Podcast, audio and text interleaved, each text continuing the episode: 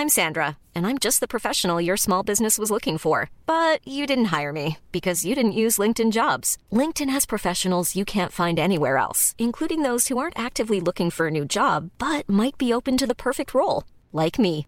In a given month, over 70% of LinkedIn users don't visit other leading job sites. So if you're not looking on LinkedIn, you'll miss out on great candidates like Sandra. Start hiring professionals like a professional. Post your free job on linkedin.com/people today.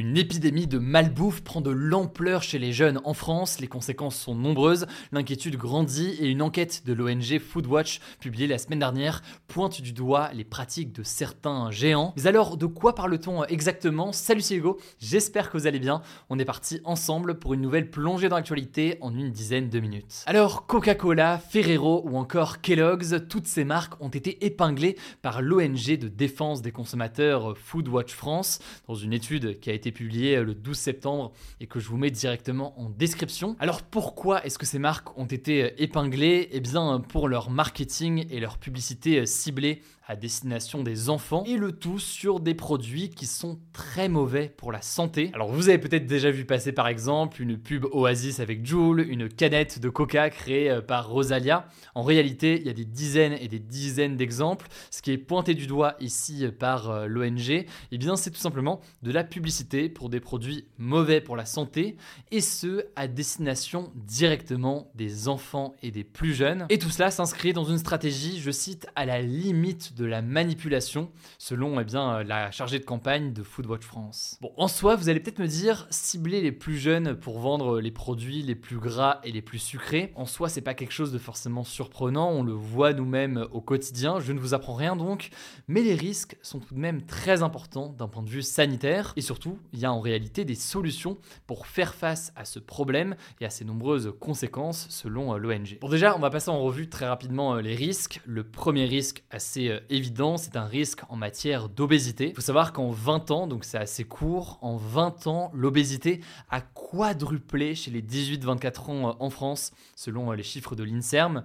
Et actuellement, on a un enfant sur 6 entre 6 et 17 ans qui est en surpoids ou obèse. La raison de cette augmentation de jeunes obèses, c'est notamment le manque d'activité physique, mais aussi eh bien, la consommation de produits ultra transformés qui sont souvent mauvais pour la santé. Et c'est justement ces produits que je vous présentais à l'instant. Or, eh bien, évidemment, cette obésité, elle peut entraîner des problèmes de santé. Le second danger d'un point de vue de santé qu'on peut noter, c'est le risque de cancer. En effet, tout cancer confondu, eh bien, les personnes qui consomment les aliments les moins bien notés au Nutri-Score, donc vous le savez, ces lettres A, B, C, D, E qu'on peut retrouver sur les paquets, eh bien, ceux qui consomment les aliments les moins bien notés en Nutri-Score présentent un sur-risque de cancer estimé entre 2 et 10% par rapport donc aux personnes qui consomment des aliments avec un bon Nutri-Score. C'est ce qu'indique une étude de chercheurs français publiée en 2018. Et ce que ça montre donc, c'est qu'il y a un risque d'obésité et un risque aussi de cancer. Mais alors, quelles pourraient être les solutions? Eh bien, aujourd'hui en France, il n'y a aucune réglementation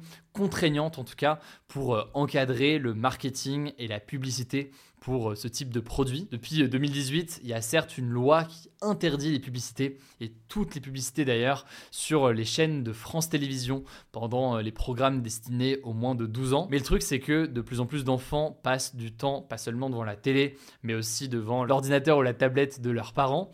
Et donc forcément, eh bien, cette réglementation à l'échelle des chaînes de France Télévisions, elle n'a pas d'impact sur les vidéos qui peuvent être regardées sur les réseaux sociaux par exemple. Il y a donc une question sur la régulation des publicités qui visent les jeunes. Il y a aussi la question des campagnes éducatives qu'on commence à bien connaître, les fameux manger bouger ou alors manger 5 fruits et légumes par jour. Le truc selon les experts, c'est que ces mesures, elles sont loin d'être suffisantes pour justement inverser la tendance. Pour résumer, en fait, l'ONG souhaite que les autorités et donc le gouvernement français impose des règles très strictes aux marques. Ça peut être par exemple l'interdiction de commercialisation et donc de vente de certains produits eh bien qui seraient trop gras et trop sucrés et qui seraient destinés aux enfants. Il y a aussi donc la question des publicités qui est un autre élément qui pourrait être régulé. Par ailleurs, et au-delà de la question de cette régulation auprès de ces marques, il y a un autre enjeu qu'on peut noter, c'est la question du sport. Là-dessus, il faut savoir que c'est pas mal dans l'actualité puisque lorsque j'ai interviewé le président de la République Emmanuel Macron il y a quelques jours sur ma chaîne YouTube, eh bien il a qu'il voulait mettre en place 30 minutes de sport supplémentaires en primaire par jour, ainsi que 2 heures par semaine de plus au collège. Et cette méthode d'intégration davantage de sport au quotidien, ça semble avoir fait ses preuves dans pas mal de pays. Par exemple, il y a une expérience qui a été conduite par des chercheurs en Croatie et en Slovénie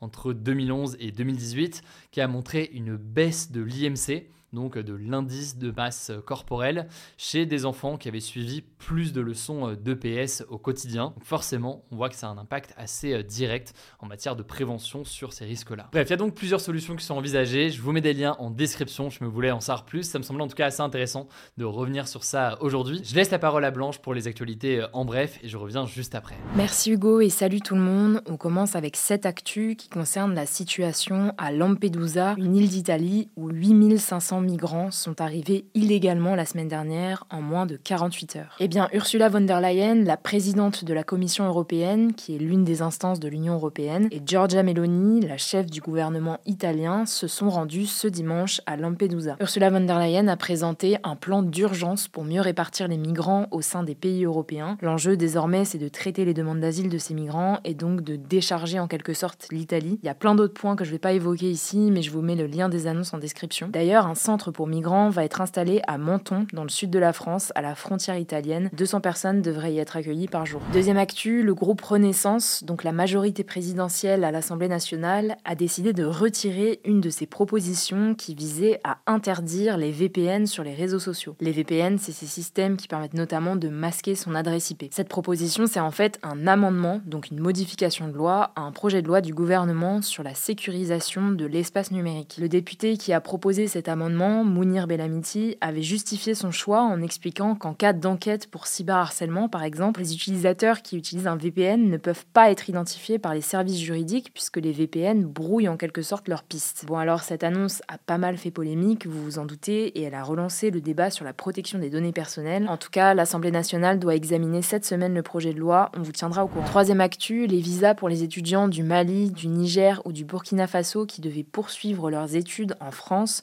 sont désormais suspendu, a annoncé ce samedi le ministère des Affaires étrangères. Concrètement, ça veut dire que les étudiants de ces trois pays qui ont connu des coups d'État ces derniers mois ne peuvent donc plus venir en France. Alors la France justifie cette mesure en parlant du contexte sécuritaire lié aux tensions diplomatiques entre la France et ces pays qui a conduit à une forte réduction du nombre d'agents présents dans les consulats français, ce qui empêche donc par conséquent la capacité à délivrer des visas. Alors attention, les étudiants maliens, nigériens et burkinabés qui sont déjà sur le territoire français pourront continuer leurs études en tout cas, la situation devrait être réévaluée dans les prochaines semaines. Quatrième actu, la première ministre Elisabeth Borne veut interdire dès novembre la shrinkflation. C'est ce qu'elle a déclaré dans une interview accordée aux Parisiens ce samedi. Alors la shrinkflation, qu'est-ce que c'est? Eh bien, c'est un procédé qui consiste à réduire la quantité vendue dans un emballage sans pour autant en réduire le prix. Après, ça reste quand même à nuancer. En vérité, la shrinkflation ne sera pas entièrement interdite puisque les produits concernés devront simplement signaler sur leur étiquette que la quantité a baissé dans le but de ne plus tromper le consommateur. Cinquième actu, BFM a révélé ce samedi une lettre du rectorat de Versailles destinée aux parents de Nicolas, un adolescent de 15 ans qui s'est suicidé début septembre chez lui à Poissy dans les Yvelines à cause du harcèlement scolaire. Cette lettre, qui a été envoyée avant le suicide de Nicolas, qualifie notamment d'inacceptables les propos des parents qui ont, je cite, remis en cause l'attitude du personnel de l'établissement scolaire. Le rectorat demande aussi à la famille d'adopter, je cite, une attitude constructive et respectueuse. Alors Gabriel Attal, le ministre de l'Éducation nationale, a réagi en qualifiant ce courrier du rectorat de honte. Il a réuni ce lundi en urgence tous les recteurs de l'académie pour faire le point sur la situation du harcèlement scolaire dans tout le pays. Autre info en lien avec le harcèlement scolaire, les parents de Marie, une adolescente de 15 ans qui a mis fin à ses jours en 2021, ont décidé de porter plainte contre TikTok, une première en France. Ils accusent l'application de lui avoir proposé des contenus qui auraient aggravé son mal-être. Vous tiendra au courant. Sixième actu, c'est entré dans la loi. Les chasseurs en état d'ivresse qui ont un fusil à la main risquent désormais une amende pouvant aller jusqu'à 1500 euros et 3000 euros en cas de récidive. C'est une mesure qui fait suite au plan chasse du gouvernement présenté en janvier qui vise à mieux sécuriser cette pratique et les personnes impliquées. Les sanctions en cas d'accident grave devraient également être renforcées avec la possibilité d'un retrait du permis de chasse. Selon l'Office français de la biodiversité, 6 personnes, toutes des chasseurs, sont mortes sous les balles d'un chasseur en 2022. Dernière actu, plus d'un japonais sur 10 a plus de 80 ans d'après une statistique publiée par le gouvernement japonais ce dimanche. Faut savoir que le Japon est le pays qui compte le plus de personnes âgées au monde, puisque 29,1% de sa population a plus de 65 ans. Et cette donnée, elle pose pas mal de questions. En effet, depuis des décennies, le gouvernement japonais lutte pour ralentir le vieillissement de la population, notamment pour relancer l'économie. La conséquence d'une population vieillissante, c'est que les gens travaillent de plus en plus vieux. Plus de 9 millions de personnes âgées travaillent, soit 13,6% de la population active. Voilà, c'est la fin de ce résumé de l'actualité du jour. Évidemment, pensez à vous abonner pour ne pas rater le suivant, quelle que soit d'ailleurs l'application que vous utilisez euh, pour m'écouter. Rendez-vous aussi sur YouTube ou encore sur Instagram pour d'autres contenus d'actualité exclusifs. Vous le savez, le nom des comptes, c'est Hugo Décrypte. Écoutez, je crois que j'ai tout dit. Prenez soin de vous et on se dit à très vite.